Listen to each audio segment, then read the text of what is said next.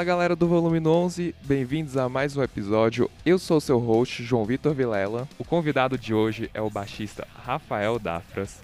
Rafael, é um grande prazer te receber aqui para esse bate-papo.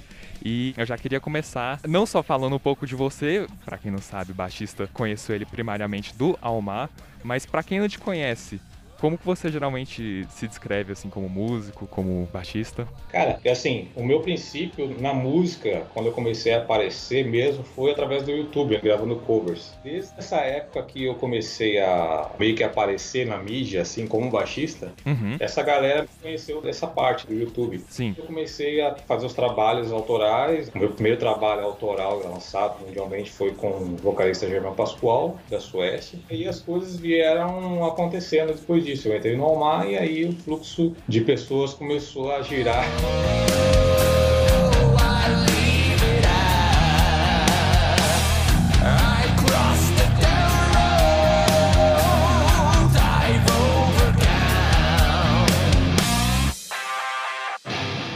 Foi o processo de começar a receber projetos em bandas autorais, não só mostrando seu talento no baixo, pelo YouTube? Assim, por exemplo, já que você citou o próprio YouTube, você acha que foi uma grande ferramenta para te dar visibilidade?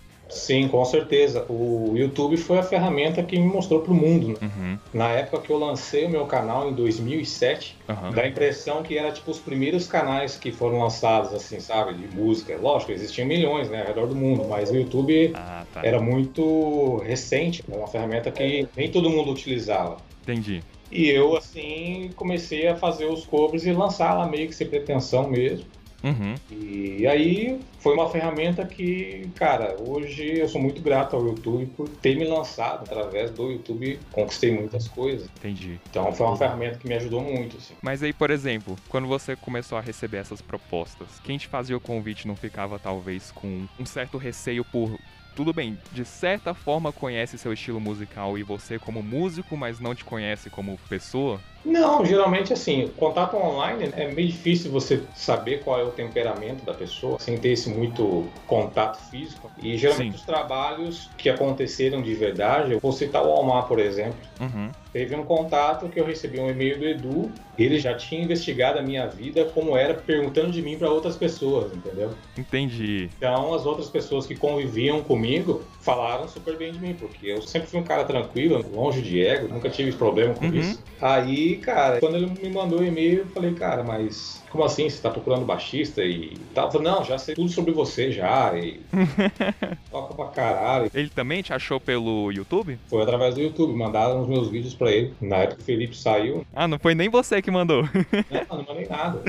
Eu tinha gravado um cover, na verdade, do Almar, que eles estavam fazendo uma promoção na época. Tipo, toque com o Almar uhum. em um show, uma música, entendeu? E eu sempre fui fã do Angra na época também e tal, sou até hoje. Uhum. E aí eu falei, ah, vou participar disso aí, eu sou fã dos caras, quero fazer. Legal. Mas sem pretensão. É, sem pretensão nenhuma. Eu tinha certeza que não ia dar em nada. Assim, tipo, ah, tem um monte de cara bom aí, quem sou eu? Entendi. Uma observação que eu acho que essa coisa de talvez ter pretensão em entrar em bandas, pretensão em. Ah, vou criar um Instagram pra me lançar como músico, vou fazer isso pra ter certo objetivo. Muitas vezes não dá certo. E muitas vezes desses acontecimentos de entrar em banda é uma coisa espontânea, né?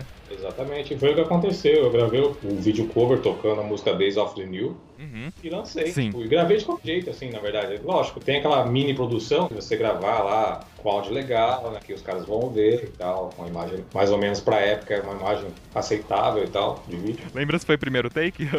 tipo, aquele negócio assim, sentei, toquei, próximo ou aquele negócio de tipo, não, tem que estar tá perfeitinho toda a nota? Então, eu sou muito perfeccionista em alguns casos. Tipo assim, se eu quero gravar alguma coisa que eu vou lançar, eu tenho que fazer bem feito. Então eu estudo é. bem a música, três, quatro takes, e aí eu escolho o melhor. Legal. Aí nessa época eu não lembro como eu fiz. Acho que eu devo ter gravado, como a música não é tão complexa quanto as outras, tipo do álbum Fed Liquid, por exemplo, tem muita coisa encrenca, né? De todo. Sim, exato. eu gravei, tipo assim, no segundo take e falei, ah, isso aqui tá bom. Aí lancei o vídeo lá. Uhum. E, cara, passou tipo uma semana, assim. Aí eu recebi um e-mail do Edu. Falou, cara, vi seu vídeo e tal, tô procurando baixista e tal, você não tem interesse de trocar uma ideia, etc. Eu falei, caralho, eu acho que tem alguém me zoando, não é possível, né? não acreditou de primeira. Eu tava tirando sarro, sei lá, O mundo hoje tá tão perdido, naquela época já tava perdido, né?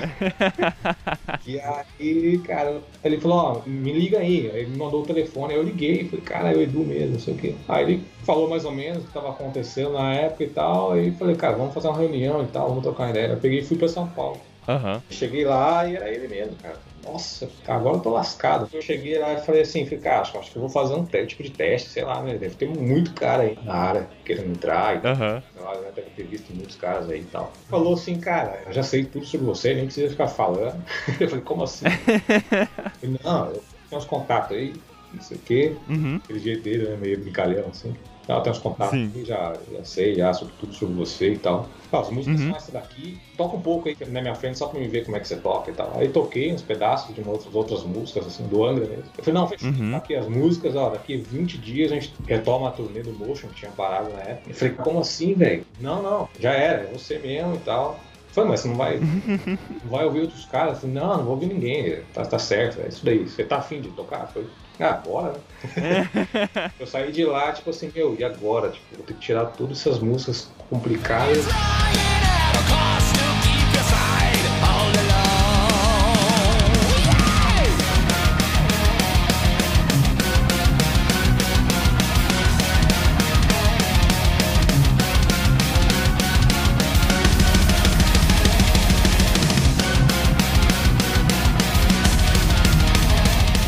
E assim, a minha sorte é que eu estava muito preparado, porque eu já vinha estudando muita coisa pesada mesmo, tocando muito power metal, Sim. muito prog metal. Então já era meio que na onda, assim, eu tava bem na vibe mesmo, assim. Então para mim não foi tão uhum. difícil, né? Eu não tive que aprender as técnicas do baixo, de velocidade, sim, três dedos. Então eu já tava meio que no esquema. Então para mim não foi tão difícil no começo. Uhum. Lógico, né? Primeiro show, você fica nervoso pra caramba tocando. Uhum. O foco de todo mundo é em você, que tipo assim, você entrou no lugar do cara do Angra, né? Exato. E não era uma banda que, por exemplo, era famosa e você não conhecia, era uma banda que você gostava, né? Exatamente. Eu, tipo, saí do patamar de fã pra tocar com os meus ídolos numa banda que eu gostava pra caralho. Foi muito bizarro, assim. Na época demorou muito tempo pra cair a ficha, assim. Eu acho que depois que eu gravei o Unfold, a ficha começou a cair, assim. Não, agora eu sou da banda. Aí começou a virar de verdade. tá acontecendo mesmo? É, porque torneio é meio que inseto. Tá conhecendo todo mundo, sim. de repente o cara não vai com sua cara, mas eu sempre fui um cara sim, sim. tranquilo e tal. Então Nunca tive problema. Porque, por exemplo, o que, você daria de sugestão, então? Uma delas você meio que deu indiretamente para quando alguém recebe uma proposta grandiosa dessa e quando é inesperado. Uma delas se diz que é estar pronto. Você já estava com a linguagem na ponta do seu dedo. Mas toda aquela parte de aprender repertório, de se preparar para show com não sei quantas mil pessoas, porque não demorou muito tempo até vocês lançarem o Unfold. Né? Sim, eu entrei em junho de 2012, né? eu lembro bem dessa data. Uhum. E assim, o segredo é você estar preparado, né? Que nem eu falei, eu estava preparado, já estava meio que sangue no olho mesmo, tocando um monte de coisa. Sim. E a disciplina, porque, cara, é diferente quando você está tocando uma banda profissionalmente, você tem o dever ali de fazer o que a banda pede, é tocar. Você vai tocar, você vai ser o baixista Sim. ou o guitarrista da banda, tirar Sim. o que tem que ser tirado, uhum. metido com aquilo, chegar no ensaio tocando. Eu vejo uhum. muitas bandas em que a galera marca ensaio, o cara não chegou tocando direito, então, Sim. esses são os pré-requisitos. Chegar no ensaio preparado, com o repertório na ponta do dedo. Todo mundo tá com aquele mindset profissional de, gente, o ensaio é esse horário, então ninguém vai se atrasar e os músicos vão ter que estar ensaiadas. Exatamente, ainda mais no nosso caso, tipo assim, cada um em uma cidade. Então a gente não ensaia, entendeu? Tem banda que fica ensaiando todo final de semana, a gente não ensaia, a gente só ensaia, tipo assim, vamos fazer uma turnê de, sei lá, 10 shows. Então, dois dias antes de sair pra turnê, a gente vai, com todo mundo faz a lição de casa casa, tudo em casa, chega é. no ensaio, tocando as músicas. Aí já é um outro patamar, né? O lance de você virar realmente a chave e fazer a escolha. Falar, não, quero ser profissional, então qual é o fator principal para você realmente querer ser profissional na música? Você tem que fazer a sua escolha. Agora, quero ser profissional, você tem que fazer a, a, seleção da chave ali e escolher o lado que você quer, entendeu? Então, tá preparado para tocar as músicas, ser profissional, respeitar tudo que aquilo que a banda coloca no cronograma e você seguir aquilo. Seu objetivo claro na sua mente. Exato, exato. Porque assim, a partir desse trabalho vão pintar muitos outros, entendeu? Então, o Almar foi uma porta para muitos outros trabalhos para mim, entendeu? Entendi. Com músicos do mundo inteiro. Então, foi a melhor escolha que eu fiz na minha vida. Entendi. Que bom ouvir isso. Deve ser muito gratificante poder olhar para trás e ver que aquela coisa que você começou fazendo sem uma pretensão, gravar vídeos, virou algo concreto, que é fazer turnê com uma banda e aí gravar discos mesmo. E agora poder olhar para trás e ver que aquilo deu certo, consolidou a sua carreira. É, então, desde quando eu fiz esse primeiro trabalho lá, que nem eu falei do Germão Pascoal, no comecinho aí, uhum. foi uma viagem importante que eu fiz. Eu fui pra Suécia gravar ele lá, a gente compôs junto, lançamos esse trabalho também, aí eu voltei pro Brasil e logo eu entrei no Almar. Então você vê que uma coisa foi meio que na sequência. Assim. Em 2011 eu voltei pro Brasil, eu fiquei lá um tempo, fiquei 3 a 4 meses no máximo. Voltei e aí foi um período de pausa de 7, 8 meses, assim, aí eu entrei no Almar, recebi o convite. Né? Entendi. É realmente, tipo, é uma coisa que leva a outra. Né? Você postar vídeo certinho. E aí, por exemplo, demorou muito até você receber seu primeiro convite ou teve que ser aquele negócio bem consistente e, e talvez nem achando que será que isso daqui tá tendo resultado? Antes de você receber seu primeiro convite, você conseguiu observar algum tipo de resultado além daquela satisfação própria? Na época, não. Eu fazia os vídeos porque eu gostava. Eu tocava os sons que eu curtia. Falei, ah, vou gravar essa do Omar agora pra ver o que, que vai dar. Foi a bola da vez. Uma hora certa, né? É. E assim, dei sorte. Sorte entre aspas, muito trabalho. E assim, é, você ser uma pessoa de bom convívio também, isso ajuda. Você ter uma personalidade boa e não querer se aproveitar das situações, sempre trabalhar certo, que a consequência das coisas vão acontecendo. Mesmo que involuntariamente, você tipo assim, ah não, eu quero. Sem você estar tá esperando nada, as coisas acontecem. Tanto é que o Edu foi atrás de outras pessoas que te conheciam para saber como é que era a sua personalidade. Exatamente. Ele não simplesmente viu pelo YouTube, ó, oh, esse cara toca pra caramba, já vamos chamar.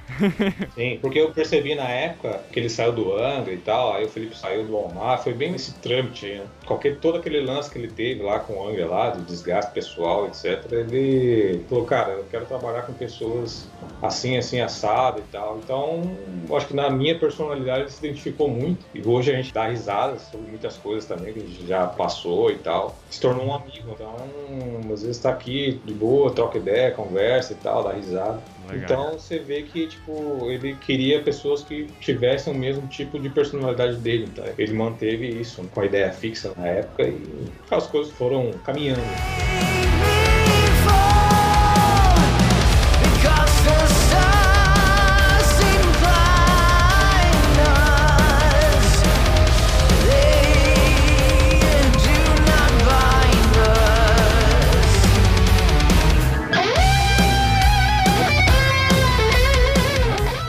Exemplo, eu acho que um dos fatores mais interessantes da banda que você citou é a galera, todo mundo morar longe do outro. Me explica como que uma banda consegue existir, né? Dessa maneira, porque se você para pra pensar o que é o comum dos inícios de bandas, são, ah, junto com meu vizinho, junto com um cara que estuda comigo, e aí por estudar comigo a gente mora perto. Tem essa facilidade de ter ensaio semanal, enfim. Como que é essa dificuldade de todo mundo morar separado? Então, o lance do turnê, né, eu respondi que é chegar preparado, estudar as músicas em casa e tal. Sim, sim. O que eu quero dizer é um pouquinho mais do que essa parte de estar preparado às músicas, porque tudo bem, se todo mundo ensaiou certinho, quando juntar é só confirmar que deu certo, que você ensaiou sozinho quando junta tudo. Só confirmar. Exato. Tudo bem que não é tão simples igual eu tô falando, mas e na teoria é assim. Só que eu falo da parte de interagir com seus membros, assim, seus amigos, seus companheiros de banda, sabe?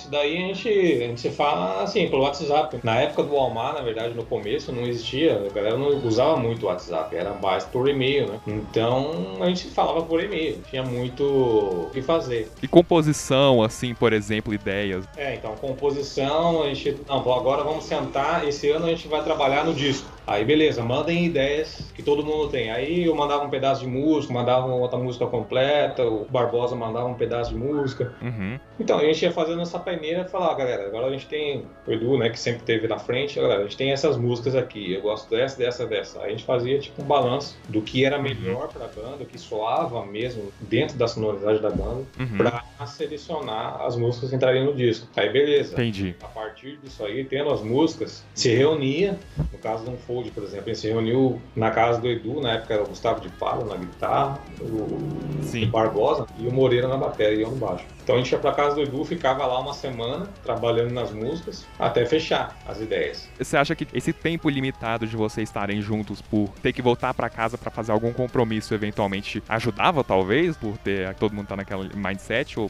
atrapalhava? Não, geralmente a gente pegava e se não falasse, galera, a gente vai pegar de tal data a tal data, todos podem, quem pode vir nessa data? Entendi. E falava, não, eu posso, outro não posso. Ah, eu posso, mas até tal dia. Aí a gente aproveitava o máximo de tempo junto para trabalhar as ideias, né? Todo mundo junto. Mas às vezes também o fator de ter tipo, todo mundo da banda, às vezes, em alguns casos, acaba atrapalhando, dispersando, porque às vezes um pensa, ah, não, mas esse riff a gente imagina desse jeito, o outro Entendi. eu penso esse riff desse jeito, aí às vezes acabava dando uma atrapalhada, assim, então a gente acabou meio que, uhum. acabou meio que peneirando, assim, falou, ah, galera, vamos fazer então, faz os dois guitarristas, ou um guitarrista trabalha tantas músicas, o outro guitarrista trabalha tantas músicas, e aí ia mesclando as ideias, aí funcionava mais, entendeu?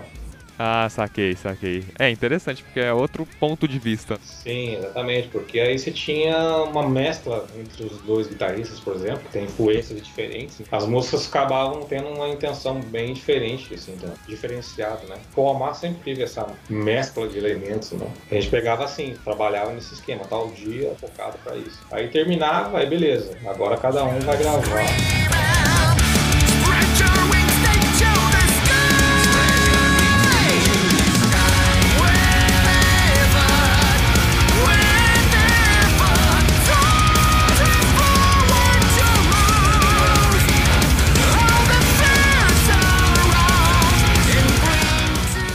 aí, por exemplo, quando você entrou pro Almar, só voltar um pouquinho para isso, porque você não só teve que gravar o Unfold com outros músicos que já estavam na cena há um tempo, mas eles não te conheciam, né?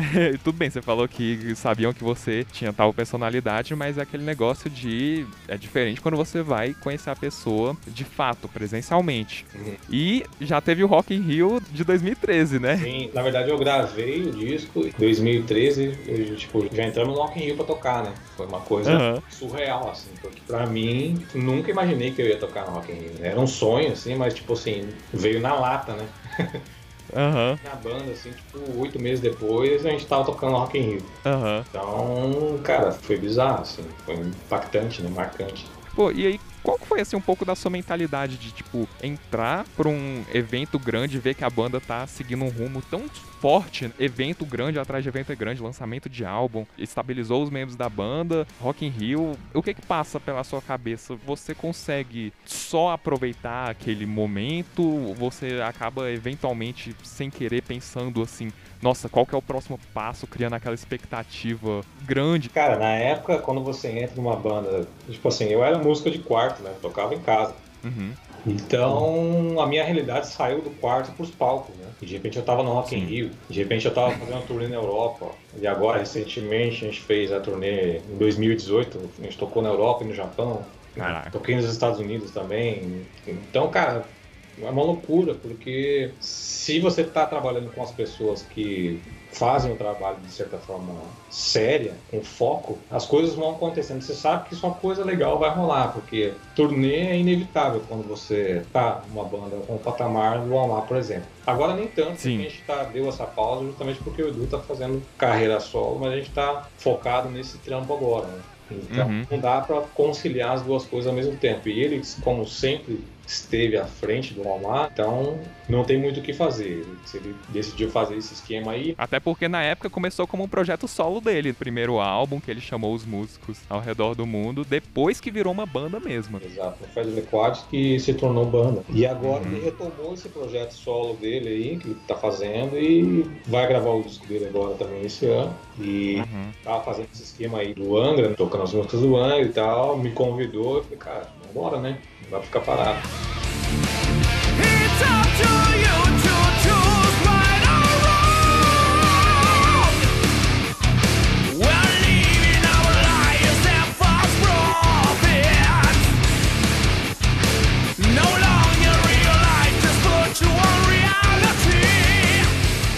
Então, cara, vindo daquela pergunta que você fez, é o negócio de esperar do futuro é que você tem que estar sempre ativo. Quanto mais coisa você fizer, mais trabalho vai pintar para você se você levar com seriedade Legal. e profissionalismo. Então, Legal. É meio que automático as coisas. Quando você chega num patamar, as coisas acabam fluindo com mais direção, sabe? Você sabe que as coisas vão acontecer. Mano. Realmente, eu acho que se você parar pra pensar que se um músico que tá começando a sua carreira, além de investir em técnica, investir em trabalhar com pessoas sérias, sérias no sentido profissional, mas que ao mesmo tempo se dá bem com uma relação entre pessoas, acaba que tem esse lado que você acabou de citar, vai aparecer os trabalhos. É, eu sempre dou o conselho assim, cara. É, se todo mundo que você trabalha tem o mesmo foco que você, as coisas vão acontecer. Pode demorar. Sim. Mas se todo mundo fala assim, cara, eu quero ser um guitarrista bom, quero ser um músico bom, o cara vai focar naquilo, né? Vai abdicar, lógico, vai ter sacrifício. O cara vai ter que estudar mais, vai ter que se dedicar mais, fazer aula, investir no equipamento. Então tem tudo isso que é um pouco mais difícil no começo mesmo.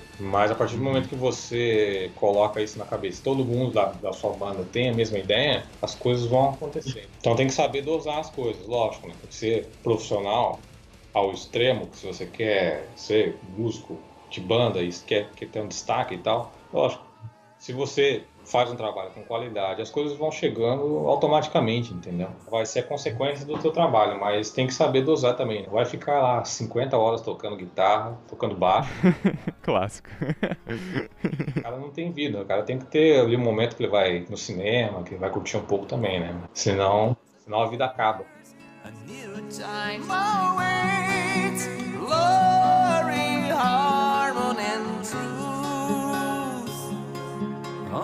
It's his only right in creed to acclaimed. Don't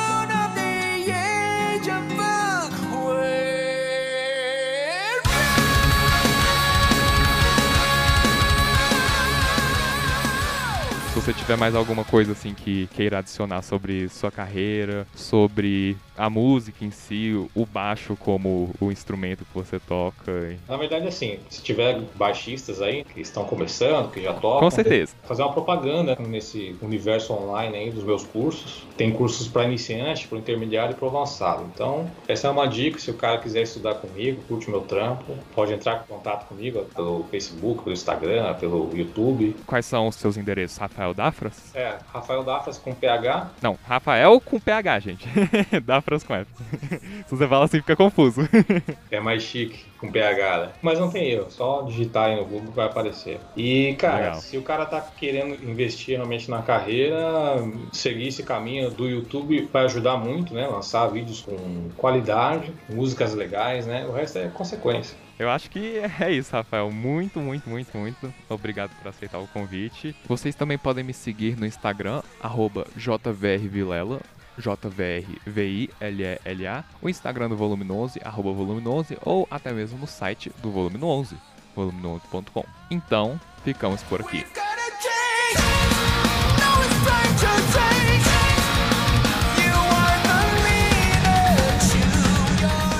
Esse episódio foi editado por mim, João Vitor Vilela, e até mais.